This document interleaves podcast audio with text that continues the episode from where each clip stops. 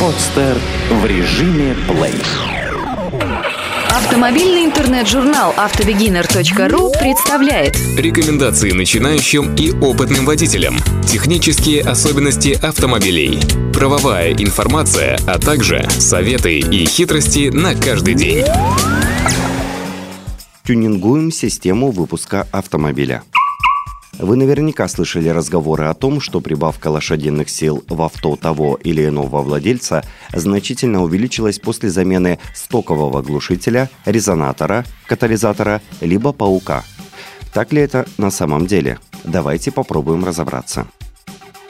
Для начала нам необходимо поближе познакомиться с предметом обсуждения и выяснить, для чего же нужна система выпуска автомобиля и какие она выполняет функции – Отталкиваясь от этого, нам будет проще понять, какое влияние оказывает система выпуска на мощность двигателя. Ну и напоследок, обладая всеми необходимыми знаниями, попробуем выяснить, как правильно установить систему выпуска для достижения наилучшего эффекта. Итак, начнем.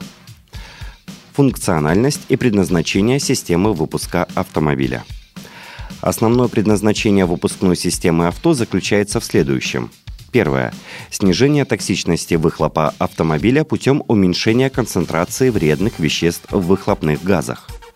Второе. Значительное понижение уровня шума двигателя при выбросе отработанных газов выхлопа.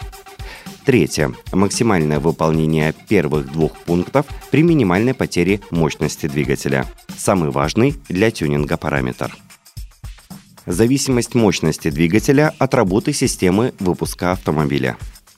Мощность двигателя является производным вращающего момента на скорость вращения коленвала.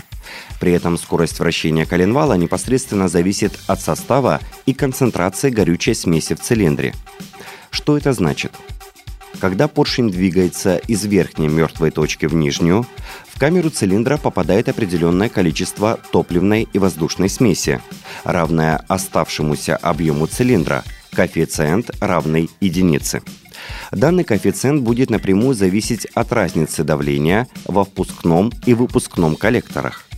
Чем больше эта разница, тем больше вероятности увеличения объема топливной смеси в цилиндре, а значит и мощности.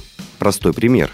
Если помешать выходу отработанных газов, заткнуть выхлопную трубу, то цилиндр поршня не сможет освободиться от отработанных газов и, соответственно, не останется места для свежей топливной смеси. В результате автомобиль потеряет мощность и заглохнет.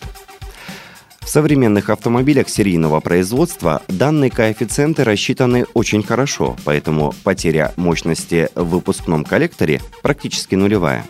Однако это справедливо для серийных двигателей. Если же двигатель был подвергнут тюнингу по увеличению мощности, то и серийную систему выпуска тоже понадобится переделать. Самое большое сопротивление быстрому выходу выхлопных газов, как правило, создает именно глушитель шума выхлопа. Непосредственно сам глушитель состоит из резонатора, ограничителя, поглотителя и отражателя, плюс незначительное влияние диаметра выхлопной трубы. Максимальная мощность будет достигнута при полном отсутствии сопротивления всех ранее озвученных компонентов, то есть самого глушителя, что неприемлемо и не соответствует техническим нормам. Поэтому правильнее будет настроить систему выпуска так, чтобы за скачком давления от выхлопных газов как можно быстрее следовал фронт разрежения, стимулируя тем самым полноценное наполнение камеры сгорания топливной смесью. Данный эффект достигается при помощи комплекса определенных мер, таких как регулировка длины и диаметра первичной и вторичной трубы, а также подбора отражателя, так называемого «паука». Что такое добротность системы выпуска? Так как система выпуска отработанных газов является колебательной системой, ее добротность, количественная характеристика, может подразделяться на разные типы – Высокодобротная система выпуска в случае, когда необходим выигрыш по моменту, но при этом в достаточно узком диапазоне оборотов. Данная система не характерна для применения в автомобилях. Низкодобротная система выпуска в случае, когда диапазон оборотов достаточно обширен, но при этом величина выигрыша минимальна, подходит для кольцевых гонок.